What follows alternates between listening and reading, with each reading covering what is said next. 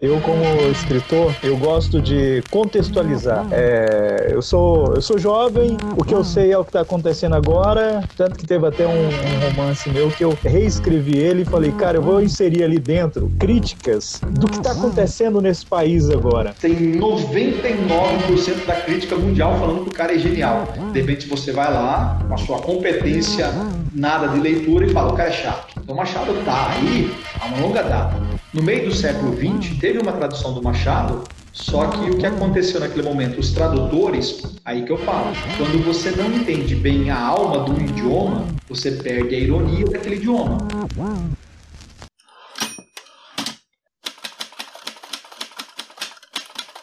Você já sabe quem eu sou, né? Sou Raik Tavares. Está no ar a mais edição do Live com o Autor. Já é a nossa 14 edição. Que maravilha! Nessa edição do podcast, eu converso com o professor Rogério Bitt, né? O professor Bitt é, a gente vai bater um papo sobre literatura clássica, lendo os clássicos literários. Se você é um apaixonado, você vai amar esse episódio. Se você não é um apaixonado, eu acredito que você vai passar a ser um apaixonado a partir do momento que você é, ouvir né, a, o Rogério destrinchando aí a obra de Machado de Assis, falando de grandes nomes da literatura é, mundial e também da literatura nacional e falando com muita propriedade ele que tem um canal literário, né, onde que ele fala sobre literatura, principalmente literatura clássica, aborda muito aí sobre esse tema, é, veio aqui conversar comigo né, sobre esse tema. Eu fiquei muito alegre porque uh, um cara que tem uma bagagem incrível, tem uma história muito interessante com os livros e só vem agregar a esse episódio. Ah, e nessa edição eu não posso deixar de dizer para você que continuamos aí ajudando a divulgar os autores, as editoras independentes, a quem trabalha como freelancer né, no mercado editorial independente. Se quiser aí ser divulgado aqui, é só mandar um e-mail para mim, raickjp@hotmail.com. Manda aí que vou divulgar o seu projeto, tá certo? O seu trabalho, o que você faz, porque nesse momento que a gente está passando, a gente precisa se dar as mãos para caminhar até o sol sem se preocupar com nada, né? E juntos somos mais fortes. Você vai ouvir agora um áudio, né, do Marcelo Nocelli, editor e sócio da editora Reformatório, falando aí do projeto que eles estão, né, fazendo agora com a editora para não sair do mercado, porque como é uma editora pequena, uma editora independente, ela tem aí os seus custos como qualquer empresa, mas como o mercado mercado ele é, vocês sabem como ele é, né? O mercado ele não é tão simples de se lidar. E quem trabalha com livro no Brasil é, luta muito para sobreviver. E eles estão aí com a campanha. Ele vai explicar muito bem sobre essa campanha. Então ouça aí. Olá, Raik, olá, amigos tudo bem? É, quem fala aqui é Marcelo Nocelli, eu sou editor e sócio na editora Reformatório. A editora Reformatório é uma editora pequena, uma editora dita independente, né? Que agora completa oito anos e nesses oito anos nós temos 72 livros publicados de 64 autores diferentes. E desde fevereiro nós estamos agora sem publicar nada por conta da pandemia, não houve mais lançamentos, as feiras que íamos participar já com estandes comprados é, estão canceladas ou prorrogadas por tempo indeterminado e com isso a gente sofreu muito, nossas receitas caíram aí 80% nesse período, acumulamos alguns problemas e não víamos outra alternativa a não ser baixar as portas ou fechar os nossos portões ou tentar uma campanha de financiamento coletivo, que é o que a gente está fazendo e está indo muito bem com a ajuda de todos, amigos, autores, leitores. Então eu convido a todos a conhecer um pouco mais da editora Reformatório no reformatório.com.br e também conhecer a nossa campanha de financiamento coletivo e todas as recompensas especiais que preparamos em benfeitoria.com barra reformatório. É isso aí, um abraço a todos, obrigado. Então, se você puder participar nessa campanha, será muito bem-vindo. Faça aí a sua parte no que você puder fazer, se puder ah, contribuir, se puder, é, quem sabe, né, pelo menos compartilhar, mostrar para os amigos, Né? Vai lá na sua rede social e compartilha. Assim você vai estar tá dando aí uma força para o Marcelo e toda a equipe da editora Reformatório. E lembrando que também tem um apoia-se do podcast. É, o Live com o Autor tem um apoia-se. Vai lá no apoia-se, Live com o Autor e faça lá a sua colaboração. Temos aí três opções: o podcaster, agregador e também o distribuidor. Vai lá, faça aí a sua participação, ajude também esse projeto a caminhar. Eu já agradeço a você que estiver aí já fazendo a sua contribuição, ou só estiver divulgando mesmo, já é muita coisa já, tá certo? Só de você divulgar o projeto já ajuda muito. E tá na hora do nosso episódio, que tá imperdível. Vamos lá então? Claquete!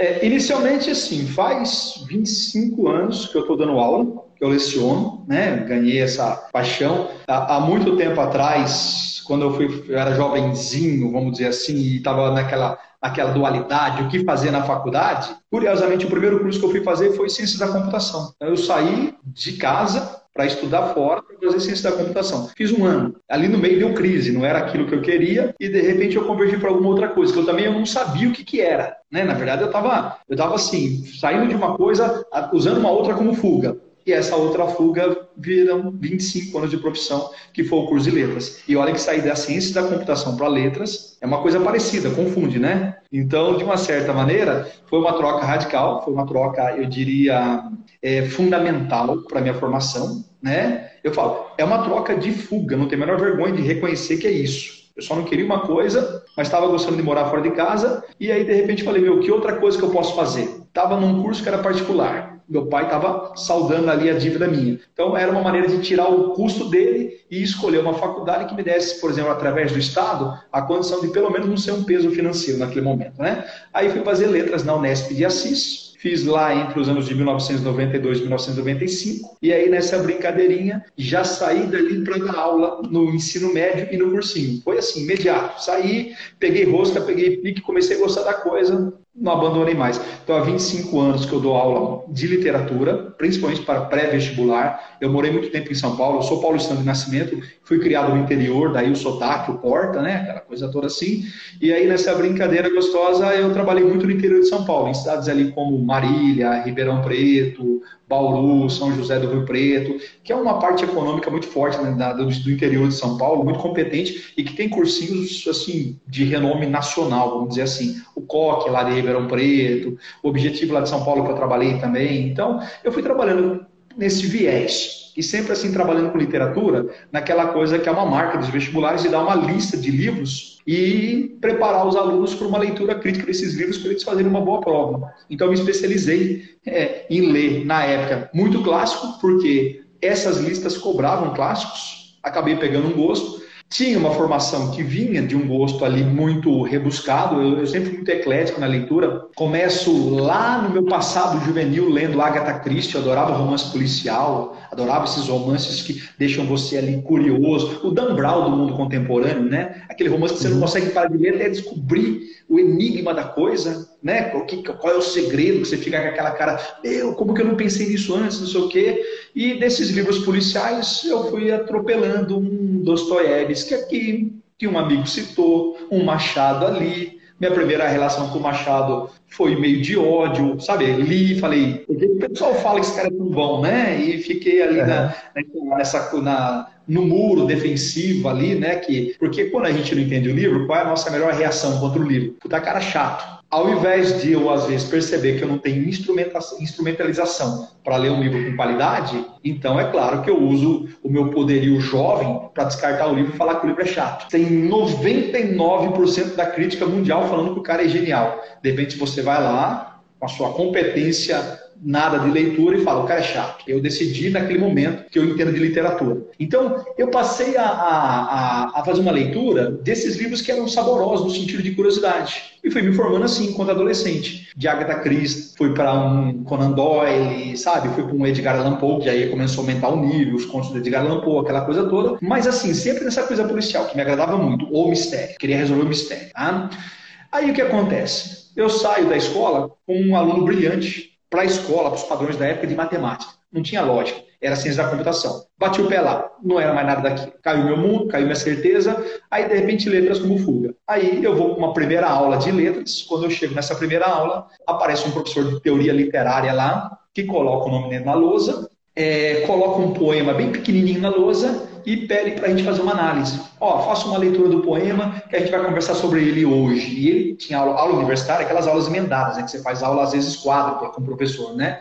E ele tinha quatro aulas na manhã com ele, naquela manhã, teoria literária. Ele colocou aquele poema na lousa, ele falou, ah, nós vamos usar esse texto para aula hoje. Eu falei, gente, eu acabei de ler o texto, ele nem, ele nem colocou na lousa, eu terminei esse textinho desse tamanho assim, essa coisa insignificante. E aí ele começou a fazer uma viagem, criando um contexto histórico, um contexto filosófico, um contexto sociológico, sabe, um contexto estilístico, um contexto cultural, um contexto científico, um contexto para ele mostrar como aquela síntese daquele poema tinha o poder de absorver tanta coisa do mundo, da época que o escritor viveu, mas que nos comunicava profundamente com a época que nós estávamos vivendo. Foi o primeiro sintoma de um clássico que eu tive naquele momento, que é essa obra que eu defino como inesgotável. Ela é inacabada no sentido de que não importa em que época você leia, ela sempre apresenta uma leitura nova. Da época que ela existiu, porque o teu conhecimento cultural permite você fazer uma revisão histórica com outro olhar do que o escritor escreveu. Então você vê aquele momento que estava cristalizado através de um olhar novo e ao mesmo tempo você vê como aquele olhar que ele te ensinou naquele momento faz você perceber coisas da sua vida presente, contemporânea, de maneira nova também. Essa competência que o clássico tem é que, que está, sabe, quanto mais você lê, mais inovadora ele fica, mais inovadora ela fica, mais jovem ela fica, mais nova ela fica, foi me atraindo. E a hora que aquele cara passou quatro aulas dialogando sobre aquele poema, eu só, eu só tive uma sensação assim, que eu falei para ele, por favor, não para a aula, eu não vou fazer nada hoje à tarde, pode continuar a aula. Eu queria aquele cara falando para sempre, cara. Foi ali que nasceu, acho que uma das primeiras, vou usar uma palavra clariciana, uma das primeiras epifanias na minha vida, essas explosões que você fala, eu acho que eu encontrei alguma coisa que faz sentido para mim. E eu falei, ó, eu quero, eu quero 10% do conhecimento daquele cara, porque depois que ele saiu da aula, eu, eu acho que eu tinha um norte. E aí eu falei, o que, que eu preciso para ter aquele conhecimento? E aí fui descobrir que era fazer muita leitura, muita leitura de tudo, criar um hábito de, sabe, mer, sabe mergulhar, tornar a leitura uma, sabe, tornar a literatura uma religião mesmo, como ela se tornou para mim. fantástico, sabe? É, é, o poder da literatura, né? Você, você chega, você, você viaja, você vai a lugares incríveis, você tem metáforas incríveis que você vai levar para a vida, é, vai te moldar como pessoa. O que eu mais gosto na literatura é essa coisa dela te moldar, dela te ajudar a se transformar como pessoa, de você poder se incorporar em alguém né, que não é você, né? E você ser uma outra pessoa naquele momento que você está lendo ali, só você. Naquele momento você é aquele personagem. Né? Naquele momento você tem aquelas dores ali. E a literatura ela proporciona isso de uma maneira muito muito vívida na nossa vida, né? Para quem não para quem não aproveita isso, eu, eu sinto pena. Eu sinto eu sinto assim muito muito triste quando uma pessoa vira para mim, cara, eu não gosto de ler. Eu, por que você não gosta de ler, meu amigo? porque procura alguma coisa que te encanta. Até sobre essa questão dos clássicos, eu acho que para se chegar à leitura de grandes livros, eu acho que tem que ter uma etapa. Você tem que passar, igual o meu caso mesmo, né? Eu venho de livros mais rasos, livros assim mais rasos no sentido de mais fáceis. Já hoje, com a idade que eu já tenho, eu já quero ler coisas mais, é, mais questionadoras, que provoque mais, que me faça ter uma visão de mundo muito, mas muito diferente. É igual, por exemplo, é, quando eu li mesmo, que eu adorei, virei um grande fã do, do Bernardo Guimarães, não sei, não sei se você já leu alguma coisa uhum. dele. Falei, eu sou esse cara, sabe? Esse uhum. autor ele é fantástico, né? É, o Seminarista foi um livro que eu falei, poxa, cara, fantástico esse livro. Aí é, o Jinx, Jinx é Dinkins, Jinx, Jinky. Dickens. É, Dickens. É fantástico você ler um cara daquele, entendeu? Um, é, um conto de Natal. Você tá louco, cara. Você faz uma viagem incrível, entende? Então, assim, você tem essa oportunidade dentro da literatura. Até para te fazer uma pergunta, é, como que começou o projeto do seu canal no YouTube? Como é que deu esse estalo né, de ir para o YouTube, de sair da sala de aula ir para o YouTube apresentar livros, falar sobre literatura, inspirar as Bom, pessoas a ler? Pensa, é, é, é, pensa assim, eu, eu, sou, dentro de uma terminologia, um tiozão, né? Vê se você entende, tiozão. É, a minha, minha fase tinha longa data, já passou, a minha fase... É. Então, tiozão. E que, mas é, é o tiozão que adquiriu esse hábito bobo de ler e que foi, assim, através de muito estudo, construindo uma concepção crítica para aproveitar a leitura. E esse aproveitar a leitura sempre foi estendido via sala de aula a é aquela velha boa metáforazinha de que tinha uma menininha numa praia é, pegando estrelinhas do mar e jogando no mar. E tinha um poeta que estava ali frustração, depressivo, foi, foi passar uma temporada sozinho na praia para ver se voltava a inspiração. E aí ele olhou para a menininha, viu que ela pegava as estrelinhas e jogava de volta para o mar. E aí ele começou a olhar que a praia estava forrada de estrelas, ele mediu que estava calor, então ele chegou às conclusões da lógica. Ela deveria estar jogando as estrelinhas para salvar as estrelinhas, porque elas, senão elas secariam ao sol.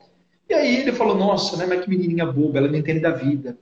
Olha só, tentando salvar as estrelas. Olha quantas estrelas tem. Olha quantas praias no mundo. Você acha que ela vai salvar as estrelas? E ele foi andando até ela. E quando ele chega até essa menininha, ele olha para ela e fala assim: Você está tentando salvar as estrelas? Ela falou: É, eu estou salvando as estrelas. E ele fala isso que eu falei: quantas praias, quantas estrelas, quantos, o que, o que você espera? Ela não falou nada, abaixou, pegou uma estrelinha, jogou de volta para o mar. Ela falou: Eu posso não salvar todas, mas para essa eu fiz diferença. Sabe? Às vezes é isso da aula. Você tem 200 alunos no cursinho, cara. Às vezes você não atinge 200, mas às vezes você atinge um. Que às vezes tem um Instagram hoje discutindo cultura comigo, por exemplo. Você entende? E esse um atinge, por exemplo, 16 estão aqui nos acompanhando. Que talvez atinjam mais 16 que os acompanhem. E assim, eu acredito que a gente pode contaminar as pessoas de cultura. Por isso que eu não, eu não deixo de falar. E eu vi no YouTube né? Até comecei tardiamente, um lugar para deixar essas ideias para quem gosta do assunto ir lá brincar, dividir comigo o prazer de leitura, não não assim para convencer as pessoas a, a, acharem que o que eu falo é correto. Né? O José Saramago ele, ele, ele, ele abomina a ideia da gente é, dominar dominar ideologicamente as pessoas, né? Ninguém, você não pode escravizar ninguém na sua limitação ideológica, sabe assim? Né? É, é uma das formas mais perversas do mundo você impor a uma pessoa uma verdade absoluta sobre alguma coisa, sendo que às vezes o seu limite sobre a verdade é muito pequeno.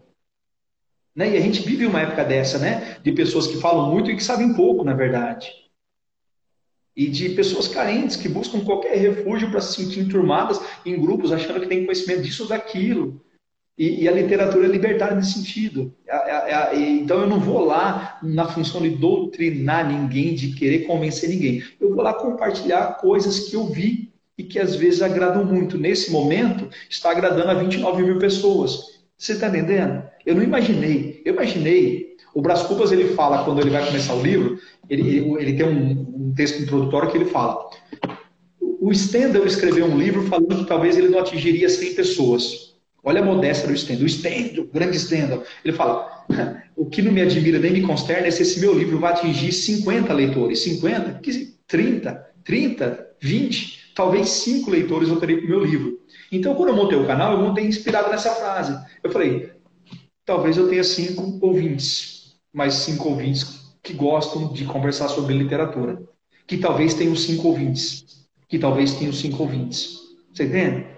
E nesses cinco ouvintes meu, eu cheguei a 29 mil. Não é um número expressivo diante desse, dessa realidade de YouTube, da quantidade que se mede, a qualidade da pessoa, pela quantidade de seguidores que ela tem.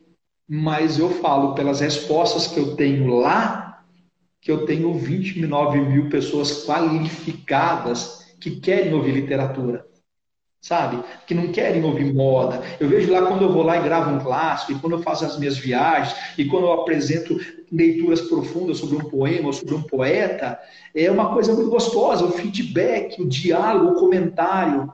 Então eu vejo que eu tenho um público que também quer isso. que quer mais, que, que não quer assim o livrinho da moda, o livrinho da vez, o livrinho que a pessoa vai lá, faz em 15 minutos um comentário assim que joga você para dar uma percepção de que ela é antenada, mas você não leu. Eu sempre falo para um aluno meu assim, né? Se você vai ler um livro sem amor, sem vontade, mas você vai ler por causa de culpa e obrigação, então você fala assim: ah, hoje eu li 200 páginas. Na verdade, você não leu 200 páginas, você perdeu 200 páginas de tempo da sua vida. Sabe? Então, você não, você não tem que. Livro no, Machado não escreveu para cair no vestibular. Os vestibulares se apropriam do Machado. Então, você está tendo que ter uma leitura proveitosa agora, porque você tem que tirar o ponto e passar. Beleza, talvez seja a única função da literatura na sua vida. Mas, por favor, se dê o direito de um dia ter uma leitura prazerosa. Comece a ler um livro que você não tem que terminar hoje, amanhã. Esquece esse mundo da pressa. Termina daqui seis meses. Porque uma vez uma obra bem lida, eu falo, ela vale mais do que talvez uma infinidade de livros mal lidos, na verdade. Então você não precisa ler muito. Você precisa ler com qualidade. E qualidade demanda tempo, maturação. Se tornar um bom vinho não é colocar na garrafa. Às vezes esse vinho fica guardado ali no fundo de algum lugar 20, 30 anos. Então, às vezes, virar um bom leitor também é uma questão de maturidade de vida. E eu não falo nem de cronologia, porque tem gente que chegou aos 50, vai continuar pensando como 15. E tem gente que tem 15 e já pensa como se tivesse 80, pela profundeza de, de repente, ter sensibilidade sobre a vida. E a grande literatura, ou clássico, mexe com essas pessoas. Então, a brincadeira do canal foi: que bom ter um lugar para extravasar, que bom ter um lugar para eu poder fazer as viagens sem compromisso de convencer aluno que cai no vestibular, sabe? Eu vou lá e falo de coisas que eu gosto, que eu vejo, que eu aprendi e que eu acho que pode contribuir para alguém de repente virar um novo leitor. Tá funcionando, tá gostosinho, tá, tá legal. Sim. E essa foi a ideia do canal, simples assim. Como você tocou em Machado, é, um dos caras da literatura brasileira é, que está no mundo agora causando, né? Recentemente agora, é, Memória Póstumas de Brás Cubas foi aí é, abraçado realmente pelos americanos, eles descobriram um grande Machado. Cara, é, como é que é, sabe, para você, como leitor de clássicos, apaixonado, ver um dos nomes da literatura nacional chegar em um país depois de anos da sua morte, depois de anos né, de, de, rejeição no seu próprio país, né? E, porque rejeição a torto e direito, né? Por causa das escolas, até a obrigação de se ler Machado, claro. se ler os grandes clássicos, é, outros, outros autores. Então, assim, para você, como você vê isso, sabe? Essa, essa coisa de Machado chegar chegando e eles falando, porra, o que, que é isso aqui? Quem que é esse cara? Por que, que o Machado não tem o alcance do Shakespeare? O único detalhe é que ele escreve em português. Se ele fosse um escritor que escrevesse em inglês, adivinha um dos fenômenos mundiais que estaria todo mundo citando na ponta da língua? Machado de Assis. Tá entendendo? É, é simples. Existe um, um crítico norte-americano muito famoso, o Harold Bloom, e ele fez uma obra chamada O Cânone da Literatura Ocidental, em que ele elenca ali quase mil livros, que ele fala assim, ó, as obras que mudaram a humanidade. E de todos os livros que ele aponta como livros escritores que fizeram diferença, tem um brasileiro, que é o Machado de Assis. Então, quando, o Harold Bloom é aquele cara que ele, ele, ele é eletivo. Quando ele fala, porque o cara demonstrou já um, um conhecimento sobre tudo, lê todas as línguas, leu todos os clássicos no original, e trouxe para todo mundo falar, moçada, por que, que Shakespeare é Shakespeare? Por que, que Thomas Mann é Thomas Mann? Por que, que Kafka é? Por que, que Dostoiévski? Por que... E aí você tem esse cara que tem a habilidade de ler em qualquer idioma, leu todas as obras no original e tem conhecimento literário para mostrar para todo mundo por que, que aqueles caras são. E ele coloca nesse grupo seleto mundial de todos os tempos um brasileiro, Machado de Assis. Então Machado está aí há uma longa data. No meio do século XX, teve uma tradução do Machado só que o que aconteceu naquele momento, os tradutores, aí que eu falo, quando você não entende bem a alma do idioma, você perde a ironia daquele idioma. Então, por exemplo, o Machado é um cara brincalhão. Ele tem momentos no Pras Cubas que ele está assim. Este capítulo seria melhor lido se ele fosse lido dentro do capítulo 27 e 28. É o capítulo 90, por exemplo. Aí o que, que o leitor faz? Deixa eu botar no 27 e 28 como se ele fosse o capítulo 27 e meio. Aí o tradutor lá, na primeira vez, falou assim: Ah, eu acho que o escritor ele errou o capítulo, o lugar do capítulo. E foi lá e colocou o capítulo no meio do 27 e 28 na tradução. Quer dizer, você entende que ele não percebeu que ele está ironizando um leitor, está ironizando um tipo de literatura. Então, tudo isso, na primeira tradução do Machado, deixou a desejar. Então, quem lê o Machado fala, ah, é isso? Então, às vezes, quando a tradução é mal feita, às vezes você vê defeito no escritor que não tem, porque você não está na língua dele. E agora surge uma pesquisadora, que ela talvez seja a maior especialista momentânea. É claro que tem um pessoal no Brasil, o Robert Schwartz, por exemplo, tá? o Antônio Cândido, que faleceu, Alfredo Bose. Estou pegando a nata da nata da teoria literária brasileira e que eles mostraram já visões do. Mas grande parte da crítica internacional, a Ellen Caldwell, na década de 60, ela, ela faz uma releitura do Dom Casmurro que ninguém tinha feito. O John Gladson, que é um inglês, ele veio reparar que o Machado ele trabalha muito com número, com datas. E essas datas viram uma referência a uma alegoria política do Brasil, que é um negócio muito legal. Então o livro tem a universalidade da história, mas não abandona a brasilidade. Vou dar um exemplo bem bobinho. O Brás Cubas, quando ele começa a história, ele começa pelo final né? Ele, ele já começa dando spoiler, então ele já começa ironizando a literatura daqueles que a, a única parte boa é saber o final. Então ele fala, querido leitor, se queres saber o final da minha história, morri. Então ele começa o livro assim, né? Então, ó, para você leitor superficial, romântico, que o máximo seu é saber o que vai acontecer no final, você não é meu leitor. Valeu, toca aqui, tchau tá? Morri no final. Então ele começa quebrando a literatura romântica. Ele fala: morri numa sexta-feira, às 14 horas do mês de agosto do ano de 1869, tinha 64 anos rígidos e prósperos, tinha uma bela chácara no Catumbi, 300 pontos de réis. E ele vai brincando. Pá, pá, pá, A hora que você está vendo essas datas, em 1869, tinha 64 anos, aí assim que ele passa pela morte, ele começa. Aí ele fala do nascimento, aí ele fala quando ele tinha 5 anos, que ele quebrou a cabeça de uma escrava, ele fala quando ele tinha 6 para 7, que ele ganhou um escravo, que ele colocava de cavalinho no chão, aí vira uma ironia da escravidão no Brasil,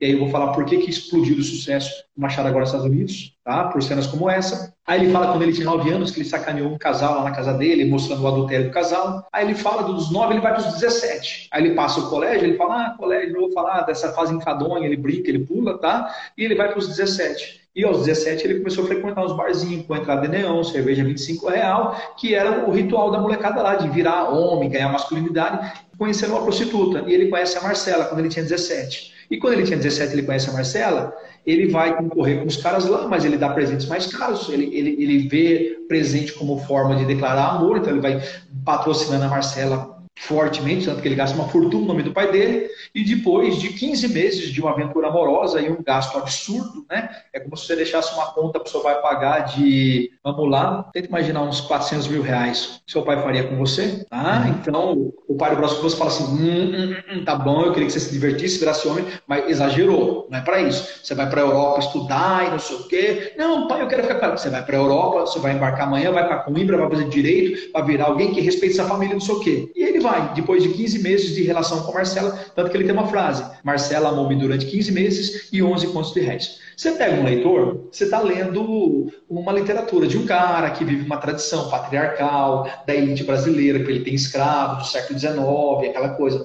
Só que a hora que você mexe com as datas, é... qual é o ano que ele nasceu? 69. Qual, quantos anos ele tinha quando ele, que ele morreu, perdão, 69? Quantos anos ele tinha quando ele morreu? 64. Se eu subtrair 64 de 69, ele nasceu em 1805. Se eu considerar que ele vai conhecer a primeira transa dele com 17 anos, que é a Marcela, se eu somar 17 mais 1805, fala uma coisa para mim. Que ano que eu tô? 1822. E 1822 é o quê? É a independência do Brasil. Repara, Sim. eu tenho um menino deixando de ser menino para virar homem. Eu tenho uma colônia deixando de ser colônia para se tornar nação. Você entendeu? O nome dele é Brás Cubas. Brás início do Brasil. Então ele está criando uma alegoria da formação do Brasil. E qual é o tempo que ele ficou com a. Repara, não é gratuito. Qual é o tempo que ele ficou com a Marcela? 15 meses. Se eu pegar setembro de 22 mais 15 meses, eu vou chegar em 1824. Aí o pai dele manda ele para a Europa estudar direito, porque o Brasil proclama independência, mas não tem constituição. Qual a constituição que o Dom Pedro usou? A espanhola. Quem que ensina tudo para ele? Marcela, que é uma espanhola. E aí o Dom Pedro começa a escrever a primeira constituição em 1824. Aí ele vai para Coimbra fazer direito. Está nascendo a primeira constituição brasileira. Então, há maneiras de ler o Machado de Assis, esse é um clássico, que faz você ver a época histórica dele como você nunca viu. Então, não é um cara que é preso na história, é um cara que ajuda a escrever a história. Você entende a diferença do clássico? E faz você, enquanto leitor, ficar maravilhado. Meu, não é possível que ele pensou isso, não é possível. E a hora que você vai percebendo que tudo isso é proposital, você está entendendo que é um grande escritor. Lê a sua época, ajuda a escrever sua época e ler todas as épocas da humanidade. Então ele nunca se encerra. E às vezes você consegue fazer a leitura do livro só lendo as datas e os números que ele dá e você tem uma alegoria do Brasil interminável. Você entende que legal isso, cara?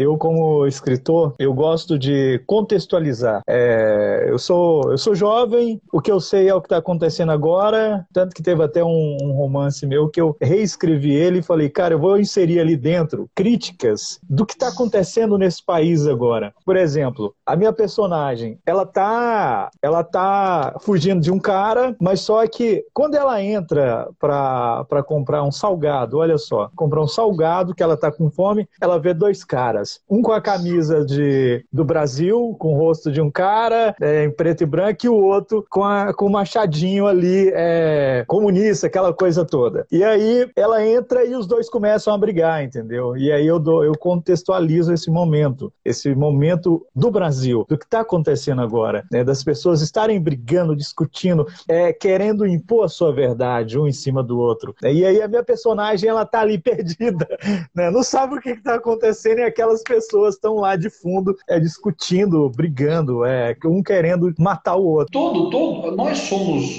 um animal histórico, a gente faz parte um contexto, e esse contexto ele tem que alimentar o que a gente escreve. Aí entra a sacada do grande escritor, de não abrir mão do que está acontecendo. O Machado não abriu mão da independência brasileira. Entendeu que legal? Mas ao mesmo tempo, quem não conhece aquele momento da história, ao ler o Brás Cubas, não ri menos. Só deixa ele rir mais. Você entendeu que legal? Você não vai rir menos se você não entender a independência do Brasil. Só que se você entender, você vai rir mais. Então é isso que é legal. Ele fala assim: ó, eu sou um cara do meu processo histórico, mas meu processo histórico, tal como a história do Império Romano, e olha que quando você sabe, quando você conhece a história do Império Romano, você fala como que o Império Romano terminou, e se o Império Romano caiu, imagina a independência do Brasil. Eu acho que a sensibilidade do grande escritor como Machado, Shakespeare e companhia é perceber e ter essa certeza de que os processos históricos eles são efêmeros. Talvez tudo que a gente está discutindo hoje em relação à nossa política, talvez daqui 40 anos vai ser absolutamente. De repente, em que nível essa talvez seja a primeira pandemia? Que nível serão as outras? Que isso pode mudar completamente a nossa postura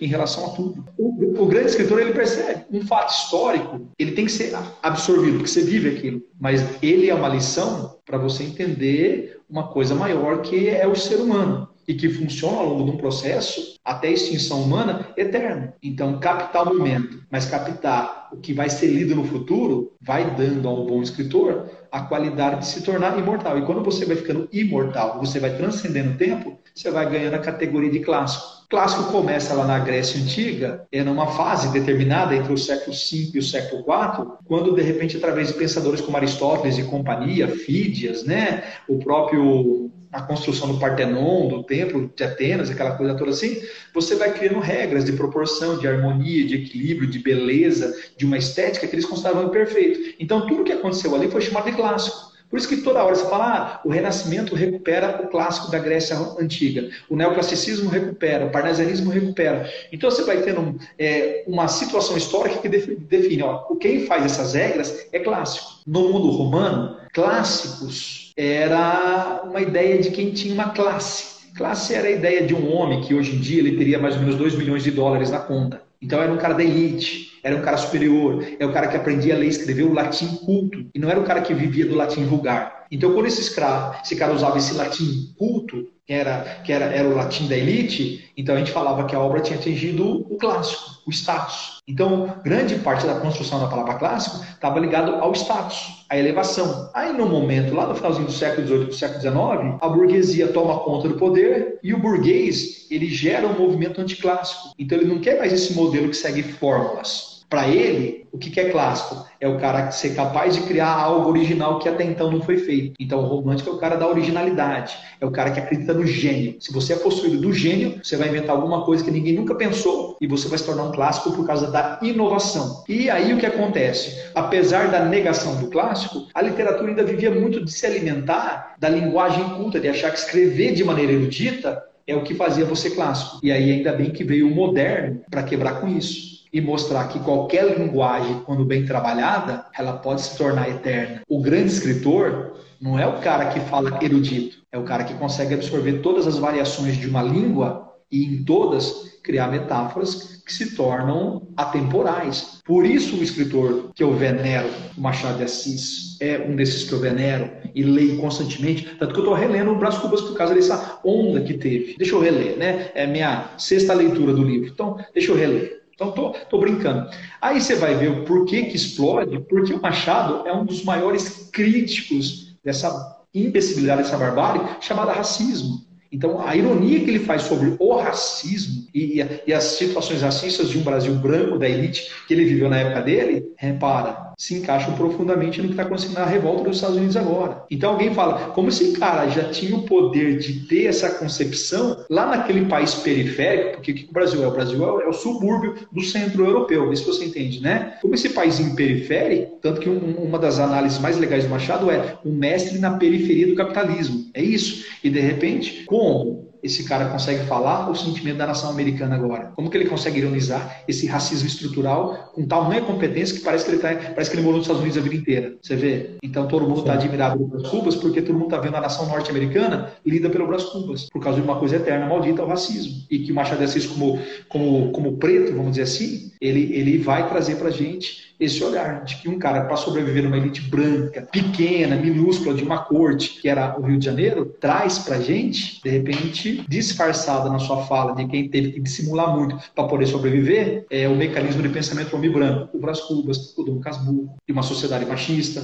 mandolista, maldita herança da, das capitanias hereditárias, coronelística, sabe? É, racista, é, misógina. E ele consegue ler isso com uma soberba, uma maravilhosa interpretação, como poucos. E aí os Estados Unidos agora maravilhado com um cara que, de repente, a gente fala, tá aqui desde o século XIX. E que, infelizmente, por causa do nosso, do nosso maldito aprendizado de leitura, a gente às vezes deixa de aproveitar. Às vezes eu vou me, esforçar vou me esforçar para comprar um livro estrangeiro, para ler um cara da moda, porque aí eu acho que eu tô cult, menosprezo a própria cultura, aí o Oswaldo Andrade já está puxando a sua orelha faz tempo, que deixa de aproveitar um cara. Só que agora ele vira, vira um modinho nos Estados Unidos, adivinha onde que ele vai virar modinha? Aqui. Abençoado, Aqui. porque quando a, modinha, quando a modinha é de gente boa, a gente apoia.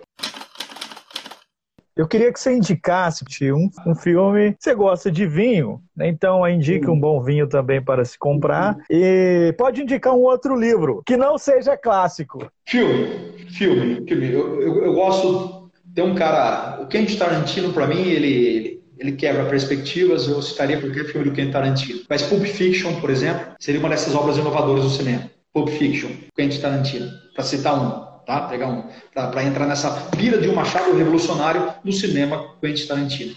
Vinho, eu vou citar um argentino que eu amo muito, Alma Negra. Eu adoro. O, o nosso vinho Alma Negra eu recomendaria a todo mundo. Maravilhoso. Vinho argentino chamado Alma Negra. E um livro, vou citar um cara contemporâneo, do século XXI no Brasil, do qual eu sou devoto. Aliás, eu citaria dois, um menino e uma menina. A minha escritora favorita no mundo contemporâneo, ela não é tão contemporânea porque ela já a longa data na jornada, mas ela, ela, é de, ela começa as publicações em 2003. Conceição Evaristo. Eu acho essa mulher sublime, sublime. Sabe? O que ela faz com os livros dela é de uma enormidade maravilhosa. E um outro cara que eu sou devoto, para mim ele é, uma, ele é um Machado de Assis do século XXI, é um manauara chamado Milton Ratum. Milton Ratum. Ele é um Machado contemporâneo. Talvez os leitores do século XIX visse no Machado a mesma facilidade que a gente vê hoje no Milton Ratum. E o Milton Ratum tem a mesma maestria de criar ambiguidade, tanto que Dois Irmãos é inspirado no livro Exaú Jacó do Machado de Assis. O narrador, que você vai descobrir só no capítulo 9, ele quer descobrir quem é o pai, ao passo que o Bentinho do Casmurro quer descobrir se ele é o pai. Milton Ratum é um machadiano. Então, quem conhece o Machado faz assim com o Milton Ratum. Mas quem não conhece, o Milton Ratum faz assim do mesmo jeito porque ele é bom demais. Pronto.